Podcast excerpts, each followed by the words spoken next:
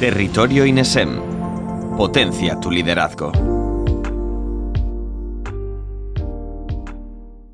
La digitalización ha ido conquistando a pasos agigantados cada uno de los ámbitos de nuestra vida personal y profesional. No importa que hablemos del plano educacional y divulgativo, comunicacional, social y relacional o institucional y administrativo. ¿Qué decir además del tejido comercial, empresarial y productivo? Ya no tiene relevancia alguna el sector o el gremio en el que se enmarque nuestra actividad laboral o nuestro oficio. Si no formamos parte del espectro y del universo digital, es prácticamente como si no existiéramos.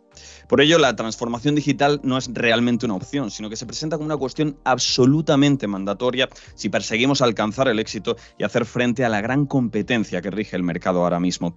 Y es que es un proceso que se encuentra en constante revisión y actualización, a modo de proyecto eternamente inacabado, como debe ser cuando hablamos de tecnologías y sobre todo de las más vanguardistas y de su integración y aplicación pero sí que parte de una base y de unos cimientos, de una filosofía, si se quiere, muy específica y común a todos los campos. La gran mayoría de organizaciones ya han recorrido este camino inicial, pero tienen ante sí, como decimos, el reto de seguir avanzando en él y otras han parecido resistirse al cambio o no han encontrado la motivación, la oportunidad o la financiación adecuada para hacerlo, retrasando una transformación de vital importancia para su supervivencia y rentabilidad. Sea como fuere, no hay manera de salvar esta ola, hay que surfearla sí o sí. Este es precisamente el motivo por el que la figura del líder o los líderes que encabecen este proceso de adaptación, ya sea en sus etapas tempranas o en su continuación, se convierte en una pieza inmensamente valorada hoy en día. Y esa capacidad de dirección y de gestión de un asunto tan capital y de tan capital relevancia no viene regalada ni ha de darse por sentada, sino que se sustenta en una serie de cualidades y se apoya en una serie de técnicas, herramientas y estrategias que hoy vamos a desgranar en detalle. Y lo vamos a hacer de la mano de una voz más que autorizada en la materia como es Powords, quien es además de profesor y mentor, gestor de negocio y especialista en transformación digital y comercio electrónico. Además de una dilatada experiencia profesional en auténticos transatlánticos del sector textil, cosmético de la venta online. Para que os hagáis una idea, Inditex, Adolfo Domínguez o Amazon son solo algunos ejemplos, casi nada. Pues además de todo ello, cuenta con un bagaje académico tan rico como variado, habiéndose formado en profundidad pues, en, varios campos, perdón, como pueden ser la planificación, previsión y gestión de ventas y el stock, el posicionamiento de marca, la responsabilidad en procesos y operaciones de expansión o internacionalización, la apertura y clausura de tiendas locales o negocios, el marketing digital o la coordinación y lanzamiento de promociones. Creemos, creedme que podríamos seguir así todo el día, pero bueno, en definitiva un extenso compendio de conocimientos y aptitudes que nos van a servir y de los que nos vamos a aprovechar en el mejor sentido de la expresión en el día de hoy para adentrarnos en esta interesantísima materia de cara a controlar y dominar cada una de sus aristas. Pau, es un verdadero placer tenerte con nosotros. Bienvenido. Hola David, muchas gracias y el placer es mío tener un espacio reservado para hablar sobre la transformación digital, así que encantado de estar con vosotros. Un tema interesantísimo que tiene mucho que tratar, que vamos a hacer en el día de hoy, pero antes de que nos adentremos de lleno en la materia, creo que nos sería muy útil eh, analizar el contexto y partir analizando de la situación en la que nos encontramos actualmente. ¿En qué punto exacto estamos dentro de ese cambio de paradigma que supone el concepto de transformación digital?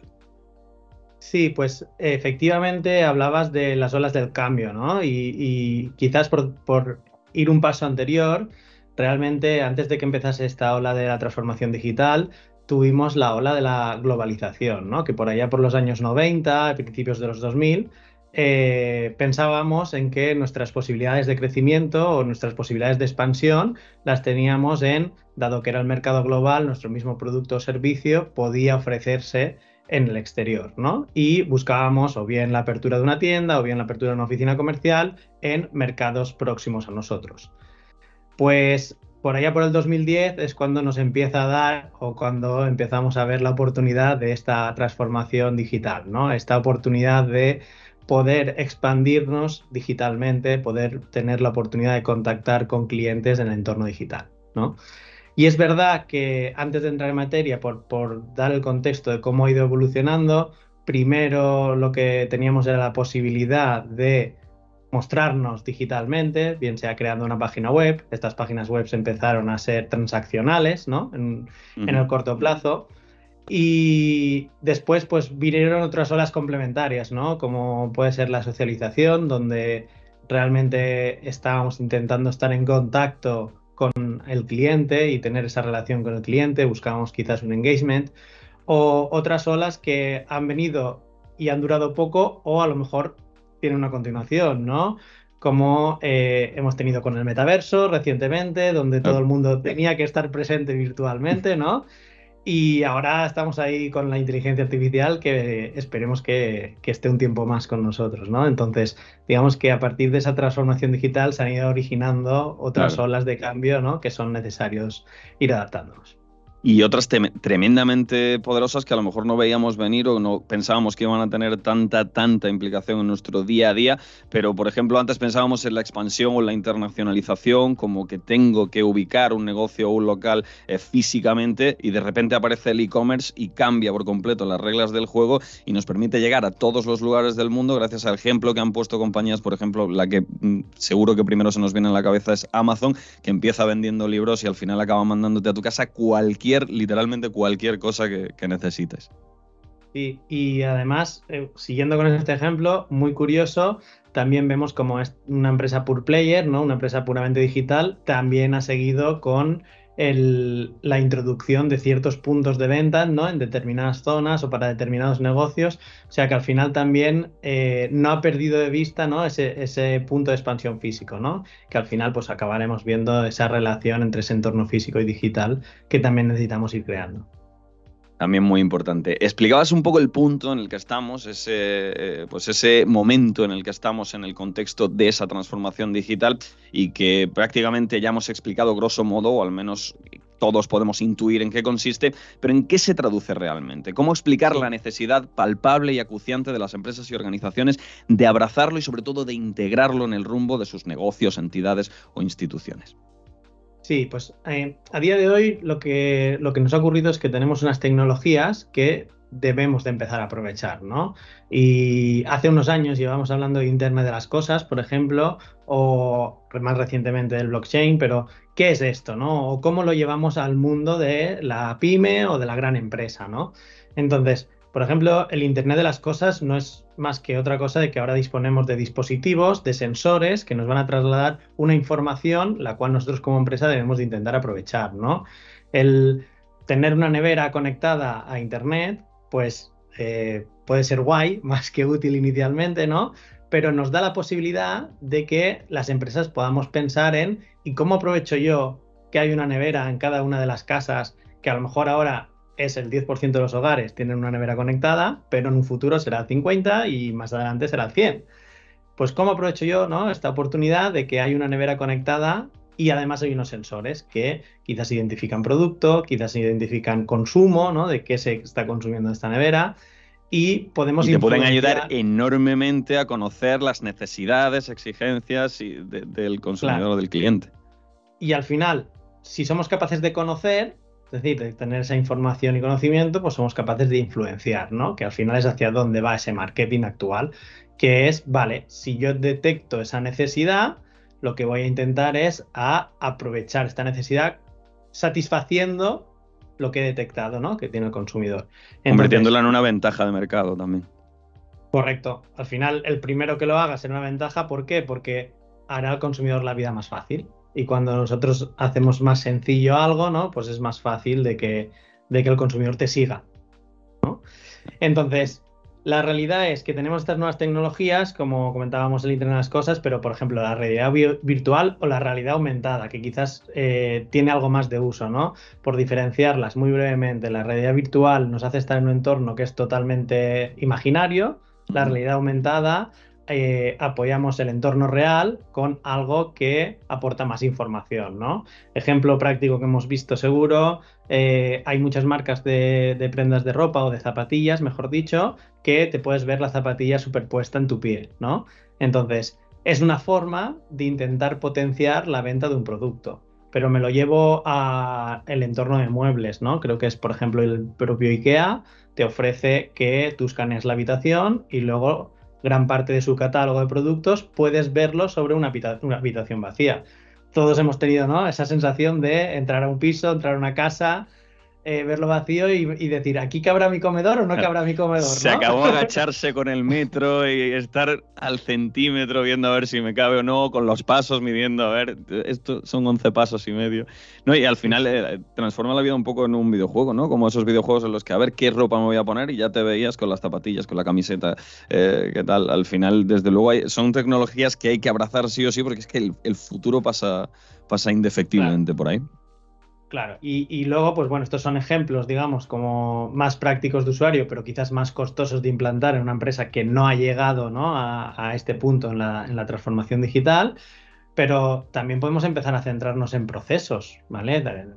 Es decir, hacer un análisis de qué procesos estamos realizando, qué procesos son o podrían ser automáticos, como por ejemplo eh, la facturación de una empresa a día de hoy, y hay herramientas para que puedan ser automáticas.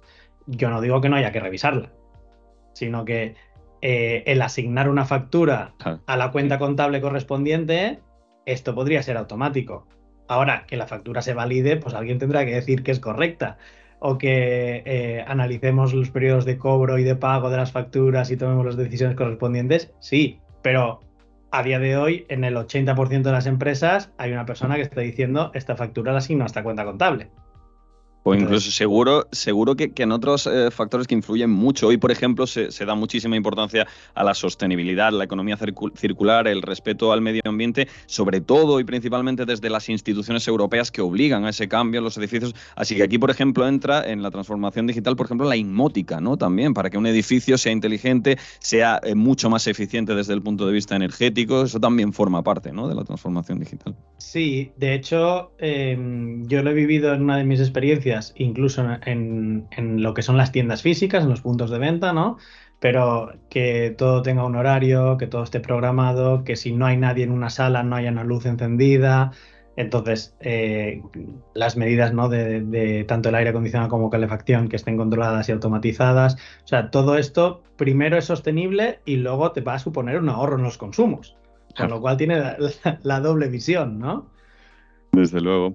Fíjate, hemos tratado un poquito el, tema en, líneas generales, hemos eh, esbozado lo que es, hemos hablado del contexto, ¿no? del punto en el que se encuentra, ahora hemos puesto algunos ejemplos, pero hay aquí un concepto que, tú nos destacabas previamente a esta, a esta charla que es muy importante, que es el del Departamento de Control de Gestión y el papel protagonista que juega en este proceso.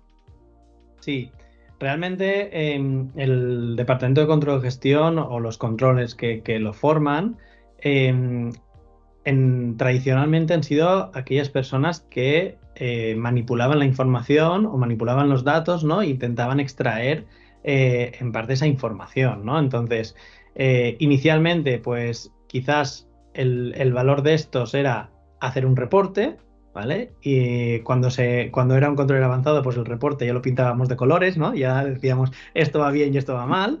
Pero eh, la, verdad es que ahora mismo, con, con, la capacidad de información que tenemos, de que ya no solo debemos de analizar esa información interna que tenemos de nuestra propia empresa, sino que ahora podemos analizar el contexto, podemos analizar cómo funciona el, sector, podemos analizar eh, cuáles son las tendencias que tienen los consumidores, podemos analizar la información que nos dé los sensores externos como la interna de las cosas, pues ya somos capaces de ver cómo vamos en función de lo externo y lo que es más importante, empezar a poder predecir, ¿no? Empezar a poder anticipar qué es lo que va a venir. O si sucede A, sucede B o sucede C, hacer test de estrés para decir cómo nos va a afectar a nosotros, ¿no? Hace tres años nadie imaginaba que pudiésemos cerrar durante unos meses por completo negocios, ¿no? Y entonces no había ningún escenario planteado de ¿y qué pasa si mis ingresos son 0 o 10% de lo que tengo? ¿Vale? Y a partir de ahí, eh, ahora creo que todo el mundo al menos se plantea en, bueno, ¿y qué pasa si seis meses no tengo mi actividad? Al menos saberlo. Mis costes fijos, cómo lo soportaría, cómo impactan mis costes variables, cómo impactan mis inventarios, ¿no? Entonces, eh, digamos que eh, son escenarios que ahora se contemplan y no se contemplaban antes. Pues realmente la función del controller eh, sería poder anticipar estos futuros escenarios por, por utópicos que nos parezcan ahora y que ya sabemos que al final pueden ser una realidad, ¿no? Y luego situaciones mucho más sencillas, ¿no? Situaciones como bueno, hemos dicho que vamos a crecer un 5%, un 10%, pero ¿y qué pasa si decrecemos un 1%? que esto son situaciones de negocio. ¿Qué pasa si cae el consumo? ¿Qué pasa si tenemos una situación macroeconómica que no nos acompaña? Entonces, eh, son los que van a darnos esa, situación, ¿no? Y además, pues que dependiendo de las empresas, del tamaño, de, la especialización que podamos conseguir, de los recursos que dispongamos, pues podemos tener eh, figuras del control más enfocadas en quizás una parte más financiera, ¿no? Más de seguimiento de esa cuenta de resultados, más analítica, desligada de lo que es la contabilidad del día a día, a ir llevándola también a especializaciones como ese seguimiento comercial, de cómo van las ventas, de cómo van los stocks, de cómo van los inventarios o de la cadena de suministro, ¿no? De, cómo de tensada tenemos y cuánto y cuándo necesitamos la materia prima o el producto terminado, ¿no? Entonces, digamos que al final puede ser perfectamente una, una guía y quien se va a responsabilizar de ese seguimiento. Y al mismo tiempo, digamos que como es quien está gestionando la información, cuando disponemos de un departamento de control de gestión, lo que estamos observando es que eh, distintas áreas van a buscar la información al departamento de control de gestión. Entonces, también está haciendo indirectamente una labor de organización o de, organización estructural de la compañía, ¿no? Donde empezamos a trabajar todos con los mismos datos, ¿no? No hay versión 3, 5 y 10 del presupuesto, donde cada uno está comparándose con una no hay unas ventas donde el indicador de las ventas, cuando estás en una reunión, tienes que preguntar, ¿pero tú de dónde lo has sacado? Eh, ¿Ese es con IVA, sin IVA, con el bruto, con el neto, el facturado, ¿no? ¿Cuál de todas las versiones es? Entonces, eh, digamos que homogeneiza esa información y una parte muy importante es que hace la información también transversal para todas las áreas, ¿vale? Obviamente, con, los distintos niveles de, requisitos o de o de permisos que necesites, ¿no? Porque a lo mejor, o sea, obviamente no todas las personas necesitan todo el nivel de detalle o, cierta información, ¿no? Pero sí que también a través de la transformación digital tenemos que empezar a abrirnos y a compartir información porque el director comercial tomará mejores decisiones cuando tenga un contexto mucho más completo que cuando solo le decimos qué tal han ido las ventas de, su área, ¿no? Entonces, eh, pues le vendrá bien saber qué ha pasado en otra área o le vendrá bien saber que tenemos tensionamientos de flujos de caja y no hace falta que le expliquemos el flujo de caja, simplemente decirle, oye, necesitaría tener, adelántame algunos pagos si puedes, ¿no? O sea, tener contexto que a lo mejor no está relacionado con su propia actividad le va a ayudar a que todos vayamos en la misma dirección, ¿no? Y al final la transformación digital también va hacia eso, va a que gracias a las herramientas que disponemos podamos tener todos más información información homogénea. Es que fíjate que tres factores más importantes acabas de, plantear. Por un lado, ese nexo de unión, que cada uno no, perdón, no haga la guerra por su cuenta, que haya una información integrada, transversal y, que se conozca desde todos los departamentos, que no se dupliquen procesos, que, se conozca todo y que funcione como un equipo por, mucho que cada departamento haga una cosa. Hablabas también de especializarse y, analizar cada métrica por, sí misma y, conocer en profundidad todo lo que rodea cada una de las áreas de, de la empresa. Y luego al principio también hablabas de esa actitud proactiva, ¿no? Hay que anticiparse, hay que prever situaciones, porque si no, no vale de nada. Ya no nos vale con ser reactivos, hay que ser proactivos y predecir e intentar prever qué, va a pasar. Son factores muy importantes y luego hay otros tres que en, el tema de la transformación digital cobran también una relevancia eh, impresionante, que es no llegar demasiado tarde en esas empresas que decimos que a lo mejor lo han ido retrasando. No se puede llegar demasiado tarde porque te quedas atrás y tu competencia eh, te deja un poco bajo de altura. Y luego, por supuesto, también tienes que crear una filosofía, infraestructura material, humana y tecnológica capaz de soportar esa transformación digital y tener un poco esa capacidad de adaptación y sobre todo flexibilidad, que son dos términos muy importantes en cuanto a la transformación digital. Sí, aquí realmente, por un lado tenemos eh, lo bueno de ahora no va a ser bueno mañana o probablemente dentro de un tiempo corto, ¿no? Y, mm, yo siempre intento llevarlo a, algún caso del día a día, ¿no? Que es probablemente la mayoría de nosotros hemos trabajado con disquets para almacenar información, ¿no? Pero claro, ya no se nos pasa por la cabeza trabajar con un disquete. Además, no podemos, limitados técnicamente, ¿no? Pero que el disquete estuvo con, mucho, con nosotros muchos años. Y de ese disquete pasamos a un CD, y del CD a los DVDs, y a las memorias USBs, y ahora tenemos la información en la nube, ¿no? Pues eh, esto como consumidores, pero es que la empresa que fabricaba disquets pues a lo mejor espabiló y fabricó CDs. Pero ahora estoy seguro que no tiene almacenamiento en la nube. Entonces, hay que, hay que ser conscientes de que cuando encontramos ese producto vaca lechera, cuidado que, que, cada vez dura menos tiempo, ¿no? Entonces no podemos relajarnos. Entonces, esto por lo que comentábamos de cuidado que lo que nos lleva a la transformación digital no... Puede quedar obsoleto. Todo va más rápido. Todo va más rápido y queda, y queda obsoleto, ¿no? Por otro lado, la necesidad de agilidad viene ligado a esto, ¿no? A, eh, bueno, pues necesitamos cambiar. Y además lo que nos, lo que nos influye ahora es que quizás el, cambio regulatorio o cambios externos nos influyen más y suceden cada vez más rápido, ¿no? Eh, por ejemplo, tenemos, tenemos cambios como decisiones del propio Google que dice, bueno, ahora la herramienta de seguimiento por excelencia, que era Google Analytics, que es eh, la herramienta donde podemos monitorizar prácticamente nuestra página web y cómo se comporta, eh, pues va a caer en desuso o voy a sacar una nueva versión, mejor dicho, y va a cambiar la forma de medirse las cosas. Pues todos los especialistas en métricas digitales, todos los especialistas en esta parte de marketing, pues van a tener que migrar a la otra herramienta. Y además ha dicho, no, y además va a dejar de funcionar la anterior, porque así cambiáis todo sí o sí. Pues estas cosas van a suceder. Aquí es donde necesitamos esa agilidad o esa capacidad de adaptación a eh, cambios externos que puedan venir. Recuerdo también, pues por ejemplo, hace un par de años, eh, un cambio en la legislación de métodos de pago dentro del entorno digital donde se requería la doble autentificación. ¿Vale? ahora probablemente estemos súper familiarizados en que hacemos cualquier transacción, se abre nuestra aplicación del banco, metemos el codiguito y todo confirmado y bien. Bueno, pues puedo garantizar que el primer mes, desde que se implantó esto, no sucedía así y no estábamos todos tan familiarizados, ¿no?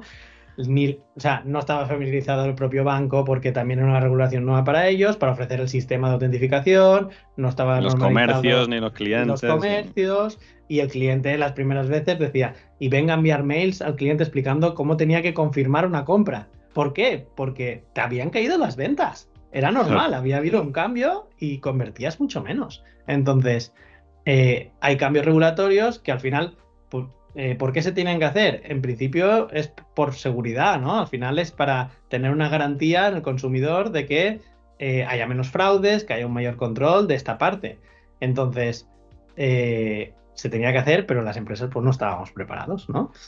Entonces, ahí es donde, donde tenemos que adaptarse y ser flexibles, ¿no? y por último, el punto que comentábamos de cuidado, que no podemos dormirnos y tenemos que, tenemos que hacer el cambio lo antes posible, ¿no? Entonces, aquí realmente es un poco un cambio de, un cambio de mentalidad o un cambio de filosofía, ¿no? Al final es, en vez de estar analizando qué hacemos y qué hacemos bien, esto quizás eh, hay que hacerlo, pero como paso previo para saber, vale, qué armas, con qué, qué, con, cuáles son mis cualidades, cuáles son mis puntos fuertes para yo afrontar el futuro, ¿no? Pero realmente nos tenemos que preguntar en qué necesitará mi cliente a futuro, qué, qué es lo que puede venir que, mi cliente vaya a apoyarse, ¿no? Y esto quién me lo va a dar? Esto me lo va a dar las nuevas tecnologías, como hablábamos antes de la inteligencia artificial o de la realidad aumentada, ¿no? Pues si por lo que sea se normaliza la situación de que todos vamos a poder llevar unas gafas donde nos va a proporcionar información eh, adicional a lo, que a lo que tenemos, pues tendré que prepararme para ofrecer mis productos o servicios a través de ahí. Algo mucho más simple o más próximo, ¿no? Que quizás eh, no estemos visualizando. Impresoras 3D. Las impresoras 3D ya llevan un tiempo en el mercado, ya eh, hay bastantes avances incluso científicos, ¿no? De órganos, de comida preparada con nutrientes y demás. De, bueno, se están haciendo pruebas, ¿vale? Pues imaginémonos que llegan a ver en todos los, en todos los domicilios de casa una impresora 3D. ¿Qué pasaría? ¿Cómo cambiaría? ¿Mi negocio va a poder seguir siendo igual? Si yo tengo una ferretería, ¿yo seguiré vendiendo lo mismo que tenía? O a lo mejor tengo que vender otro tipo de consumibles, a lo mejor no necesito tener el inventario de tuercas y tornillos que estoy teniendo y los tengo que imprimir, ¿no? Entonces, pensemos en estas innovaciones que van llegando, cómo pueden cambiar mi negocio y cómo van a cambiar las necesidades de mi consumidor. A lo mejor incluso tenemos que, lo que tenemos que fabricar es el archivo molde que le vamos a pasar a quien esté en su casa con la impresora 3D y de ahí él pueda imprimir su producto y eso es lo que vendemos. Eh, exacto. La verdad es que es interesantísimo, hay muchísimos campos. Creo que hemos dado unas líneas maestras o una estrategia general de, cómo abordar la, transformación digital, pero vamos a ponernos en un ejemplo concreto. ¿Cómo sé yo qué aspectos específicos eh, y concretos tengo que abordar a la hora de la transformación digital? ¿Cómo relaciono los conceptos, como tú decías, de qué necesita mi cliente y en qué me merece la pena invertir? ¿Qué aspectos de la transformación digital voy a incorporar a mi empresa? ¿Cómo una pyme, por ejemplo, eh, aborda ese proceso y dice, vale, esto sí, esto no, cómo lo elijo y cómo sé cómo abordar el proceso de transformación digital. Sí, realmente eh, lo primero sería eh, ese análisis interno, ¿no? Es decir, ¿qué estoy haciendo yo hasta la fecha? ¿Qué tipo de tareas realizo y que considero que podría automatizar? Porque realmente la mayor parte o el mayor impacto que vamos a poder tener en una fase inicial es eh, eliminar parte de los procesos que estamos realizando manual, que no suman valor y además, poco con el, con el contexto actual hacia donde vamos, donde probablemente, va a haber una bajada de consumo, con lo cual, pues, mayores restricciones.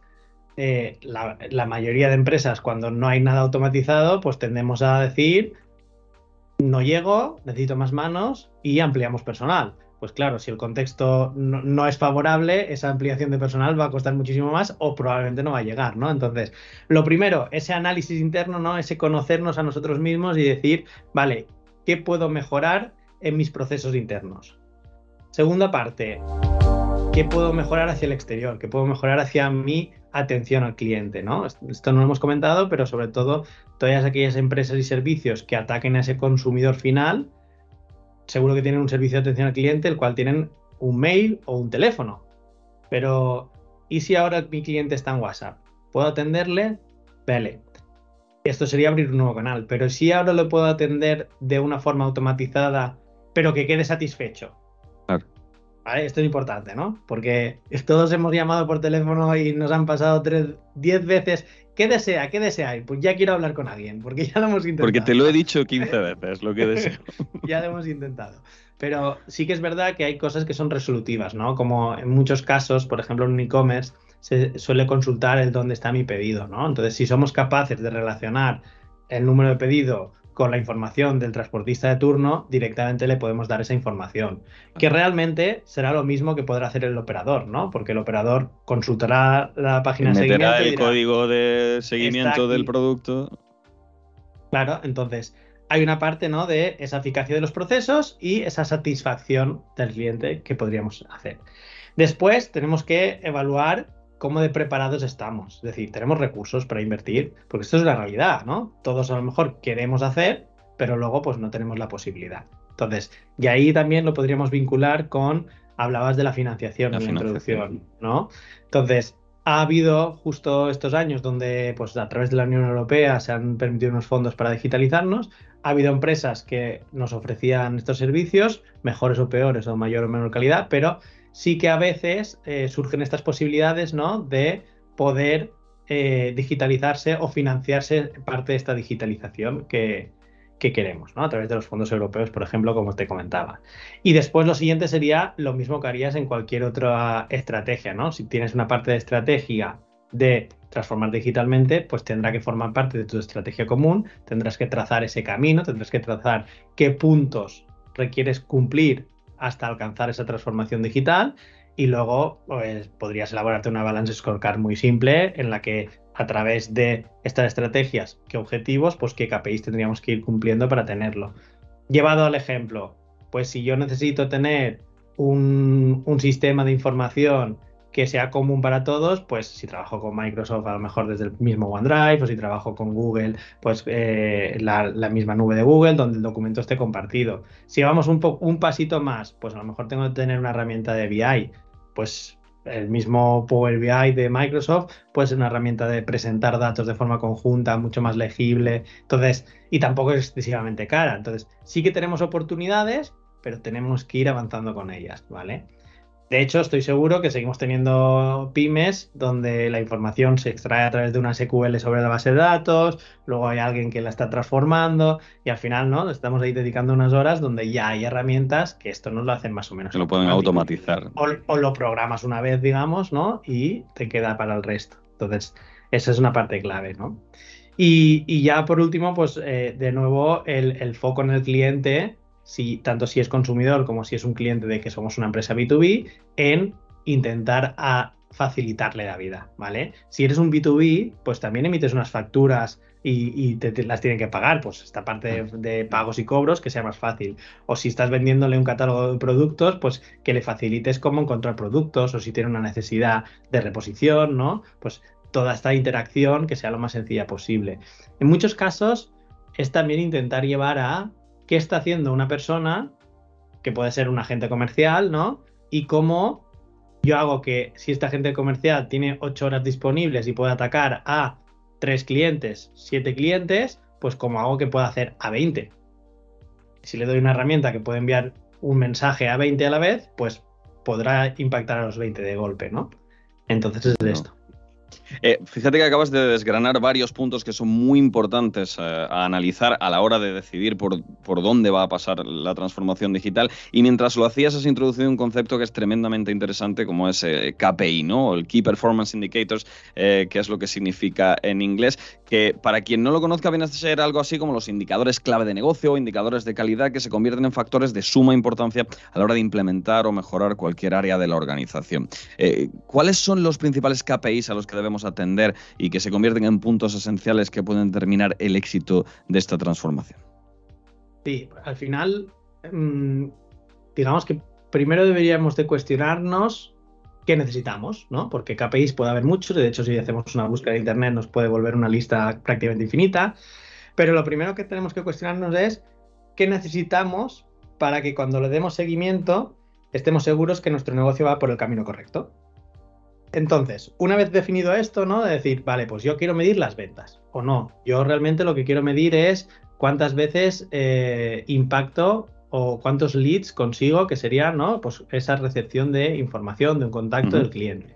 Entonces, en el momento nosotros hemos decidido, esta es la clave para asegurar que mi negocio va por el camino o hacia donde yo quiero que vaya, eh, pues ya empezamos a medirles, ¿no? Entonces, los KPIs, los, o los indicadores le damos un seguimiento del pasado, analizamos un poco cómo se han comportado, pero también debemos de predecir cómo se comportarán en las siguientes semanas o en los siguientes meses, ¿no? Tenemos que ir haciendo ese forecast.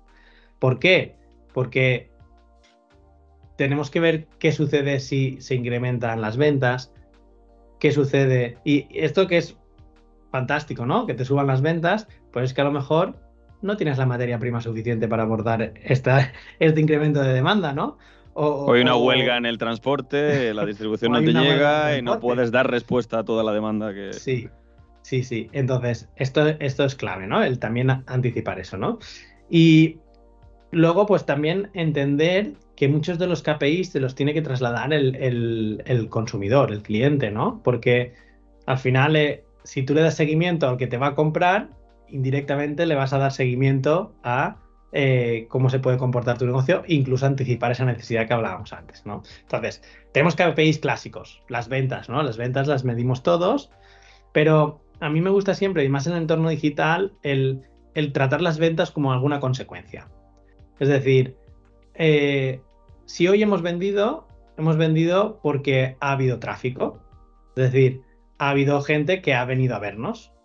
Y ahí ya podemos profundizar, ¿no? De, ¿De dónde vienen? ¿Cómo han llegado a nosotros? Claro, he hecho alguna campaña para que viniese, ¿no? Un poco, ahí ya podemos profundizar, pero venga, pues ya tenemos los que han venido. Luego tenemos la conversión, que esto sí que es algo que medimos en todos los negocios digitales, que al final sería, pues, cuántos de los que han venido han acabando haciendo ese pedido. Pero claro, las ventas pocas o ninguna vez la medimos con los pedidos o con las unidades, ¿no? Al final es, pero ¿cuántos euritos son? Esto como, ha venido, Y ahí es donde entra ese, ese ticket medio. Y entonces, gestionando las palancas, bueno, y el ticket medio lo, lo componemos de cómo de grande era el pedido que me has hecho y a qué precio estaba vendiendo yo mis unidades, ¿no? Pues dependiendo del mix de, de, ese pedido, tendré artículos más caros, más baratos.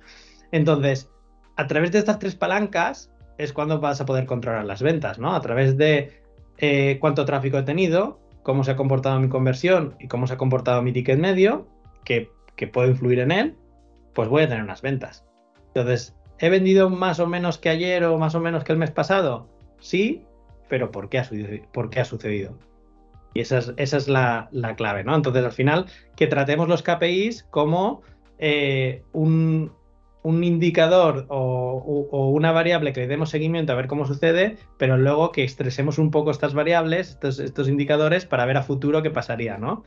Porque yo puedo vender el mismo número de pedidos, pero a mitad de, precio, y, voy a vender la mitad y que el análisis, estudio y tratamiento de la información obtenida a través de esos KPIs se traduzca de verdad en una optimización de procesos, en una reducción de costes o, en algo material que beneficie a la empresa. Hemos eh, dejado claro por qué debemos abordar la transformación digital, hemos eh, eh, puesto sobre la mesa todos los puntos que hay que seguir, hemos dicho qué KPIs vamos a ver. Eh, muy rápidamente, ¿qué pasa cuando yo he analizado todas esas KPIs, he trazado una estrategia de transformación digital y ahora resulta que mi estrategia de transformación digital o esa visión que yo tengo resulta mucho más ambiciosa que lo que hablábamos antes, no solo de la financiación de la que dispongo, sino por ejemplo de la infraestructura material, personal, informática que tengo yo para llevar a cabo eso? ¿Cómo superamos esta barrera? Cuando la visión no es tan real o no responde tanto a las posibilidades reales efectivas de la empresa. Sí, al final, em, para mí es clave y ya es un punto muy positivo el, tener esa visión ambiciosa, ¿no? Porque ya te puedes fijar un camino, pero lo estábamos comentando anteriormente. Eh, nosotros lo que hacemos es, vale, tenemos un objetivo, tenemos, fijamos la estrategia para alcanzar este objetivo y ahora vamos a, a, desglosar cuáles son los pasos que vayamos a poder conseguir, ¿no? Entonces, eh, cuando tenemos este desequilibrio entre la, meta y, los recursos para, para conseguirlo, ¿no? Es cuando, cuando realmente nos tenemos que cuestionar si eh, es algo que vamos a poder cambiar o no. Si es un tema de recursos financieros, pues ya sabemos dónde tenemos que tocar, ¿no? Pues iremos a los tradicionales como los bancos o iremos a eh, analizar cómo conseguimos nosotros mayor financiación creo que antes eh, lo, comentaba, ¿no? Eh, si soy capaz de cambiar mi balanza de cobros, es decir, si soy capaz de cobrar antes y pagar después dentro de los plazos establecidos por la ley, voy a generar un mayor cash flow y voy a poder invertirlo en lo que desee, ¿no? Entonces, el segundo paso es problema, y bueno, y análisis, identificación del problema. ¿Es un problema de financiación? Vale, voy a los tradicionales, voy a a analizar internamente si puedo mejorar algo, ¿no? Segundo caso sería, vale, mis recursos personales quizás, ¿tengo especialistas? ¿Tengo gente que quiera aprender? Porque a veces lo que nos, lo que nos ocurre es, yo no tengo un especialista, no, no, puedo, no he contratado a alguien recientemente que sea especialista en esta materia, pero eh, tengo a gente que con una formación tiene un interés, ha hecho sus cositas, con una formación puedo aprovecharla. Pues apuesto por ellos, puedo aportarles una formación y que me ayuden a llevar esto. Y la otra Ampliar su responsabilidad y su figura dentro de la empresa. También eh, iniciar, supongo, los procesos en los que vas a formar al personal en, los nuevos eh, métodos o tecnologías que la, que la empresa incorpora, también muy importante. Claro, entonces al final es, no tengo, no tengo las capacidades, pero las puedo tener porque sí que tengo a gente que se puede preparar o puede llegar a, ¿no?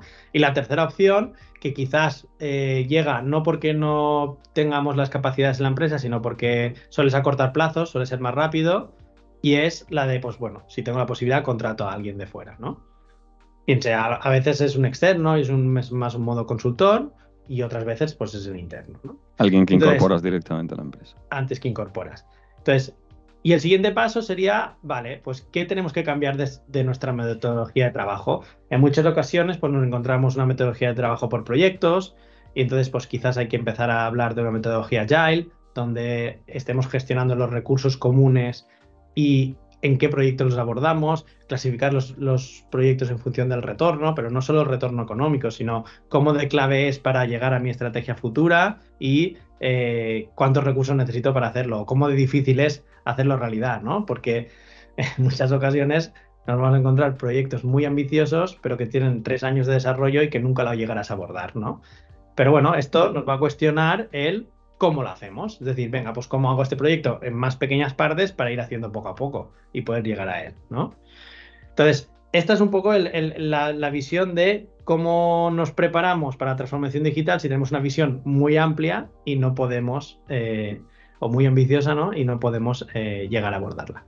Pues sí, ambicioso o no, estamos en ese punto, ya la última, Pau, y me, gusta, me gustaría cerrar la, entrevista un poco yéndonos para atrás. Lo hemos visto todo, cómo se produce el proceso de transformación digital, a qué país eh, responde, qué hay que analizar, qué hay que estudiar. Pero había un momento en el que me parece que era cuando estabas hablando de la financiación, que decías que incluso la, Unión Europea, las instituciones de la Unión Europea daban mucha facilidad, han dado créditos, han dado eh, financiación a las empresas para que lleve a cabo esto. Y a veces daba la sensación, sobre todo cuando hablábamos de pymes, de pequeños negocios, de gente que es autónoma, eh, que uno hablaba con, con sus conocidos y decía, sí, sí, ahora me vienen unas ayudas de la Unión Europea y parecía que en muchos casos era simplemente voy a comprarle ordenadores a todo el mundo, voy a pagar a alguien para que me haga una página web y cuando hablamos de transformación digital parece que nos quedamos en eso, en tener un ordenador, en tenerlo todo informatizado y un Excel eh, con las cuentas de la empresa y una página web que visite la gente. Eh, cuando uno va a afrontar la transformación digital, ¿cuánto influye también eh, la información que nosotros recabemos por nuestra cuenta o la poca educación quizá que hay en este país con respecto a la transformación digital a la hora de dar esos primeros pasos, como de importante es que abandonemos ciertos mitos y que nos adentremos en un tema que a lo mejor no conocemos en concreto y que nos quedamos en los dos tópicos de siempre? Sí, realmente em, aquí es fundamental el, analizar a los grandes, ¿no? Yo siempre tomo como referencia decir, estos son los que tienen los recursos. Entonces, algo habrán visto, ¿no? Entonces, ¿qué hacen los grandes? Algo habrán hecho bien. ¿Qué, hacen los grandes? Pues si los grandes están consiguiendo toda la información posible de, los usuarios, a pesar de que en algunos casos no la puedan explotar, simplemente eh, la retienen para y si en un futuro la puedo explotar. Si no la, si no la mantengo, no la puedo, ¿no? Entonces, lo primero es, de cualquier actividad que realice la empresa, por pequeña que sea, va a tener una información de sus clientes, va a tener una información de los métodos de pago, va a tener una información de sus productos, de su catálogo, entonces, almacenar toda esta información. Luego, intentar relacionarla, si es posible, ¿no? Entonces, si somos capaces de relacionarla, y ya me voy a un paso más, si yo vendo ropa y resulta que el día que llueve no vende ropa, y yo me lo apunto en una libreta o me lo apunto en un Excel y yo digo, este día llovió, cuando haga la planificación del año siguiente diré, vale, pues esta es mi curva de ventas, en este periodo vendo esto, pero ojo que si llueve vendo más y vendo menos. Y cuando llega mayo y mayo llueve o no llueve, que esto no se sabe nunca, ¿no? Pues voy a, voy a poder decidir si necesito más inventario o menos inventario. O si, o si tengo que hacer más promociones o menos promociones, ¿no? Entonces, esto lo puede hacer cualquiera, esto lo puede hacer una tienda de ropa de barrio y lo puede hacer con un ordenador, como tú bien decías, o lo puede hacer con una libreta si quiere. Idealmente, pues si lo hacemos con un ordenador que nos va a permitir tener mayor registro, nos va a permitir tener mayor capacidad de cálculo, porque va a poder predecir, ¿no? Eh, pues vamos vamos a ser capaces de prepararnos para esa transformación. Pero ya te digo que para mí una empresa puede transformarse digitalmente algo tan simple como empezando por poner de las, herramientas al servicio de sus trabajadores, ¿no? Y las herramientas puede ser eh, tener un reporte que todos puedan ver qué tal, qué tal está yendo la cosa, siguiendo los KPIs que comentábamos antes, ¿no? Y a partir de ahí la toma de decisiones es mucho más, es mucho más sencilla, porque no todo lo tiene que decidir o ver el jefe. para eso tiene otros trabajadores. Y al final las ideas de alguien que no ha estado siempre metido con la misma situación, ¿no? Con el mismo contexto, pues también nos pueden favorecer. Entonces, el objetivo sería poder proporcionar la información a la mayoría de capas posibles de responsabilidad para que puedan surgir esa toma de decisiones basada en los datos. Porque al final los mecanismos, los instrumentos, las herramientas, las tecnologías cambian, las metodologías, y ahora entra el Agile, todo este, toda esa historia, pero luego los objetivos nunca cambian. Optimización de procesos, reducción de costes, aumentos de beneficio, eh, mayor calidad a menos recursos si puede ser, eh, gran atención y feedback y retroalimentación con el cliente. Y esto no cambia, metamos las tecnologías que metamos de por medio. Sí, en efecto. De hecho, debemos de valorar, ¿no? Como estos cambios tecnológicos, cómo nos ayudan a estos objetivos, porque es lo que, lo que estabas diciendo al cual, ¿no? El objetivo de la empresa va a ser, pues, rentabilidad y esa rentabilidad va a ser a través de optimizar eh, la situación actual. Desde luego, rentabilidad y supervivencia, que si no te adaptas al mundo digital hoy, como decíamos al principio, estás prácticamente muerto. Pau, creo que has pintado un cuadro bastante completo y detallado de una, de una realidad perdón, de tremenda relevancia en el, en el panorama empresarial actual y dentro de una era en la que, como decimos, abrazar el proceso de digitalización y más concretamente las nuevas tecnologías pues, de la información y la comunicación, sobre todo, pues ha dejado de ser una opción para convertirse en una absoluta prioridad. Así que muchísimas gracias por compartir con nosotros tus conocimientos y tu experiencia. Ha sido desde luego una charla muy provechosa y edificante. Muy bien, muchas gracias a vosotros por la oportunidad de estar aquí. Muy bien, y a todos vosotros, pues un saludo. Seguimos, como siempre, trayéndoos todos los contenidos que consideremos que, son importantes, relevantes y, sobre todo, también interesantes y útiles para vosotros. Espero charlar contigo muy pronto también, Pau, de muchas cuestiones que son eh, tremendamente capitales en el mundo de hoy en día. Genial. Un saludo y a todos vosotros igual. Seguiremos trabajando, ya lo sabéis, como decimos, para que así siempre sea y siempre os traigamos contenidos interesantes y útiles. Al menos es nuestra intención. Un saludo y nos vemos en la siguiente, muy prontito.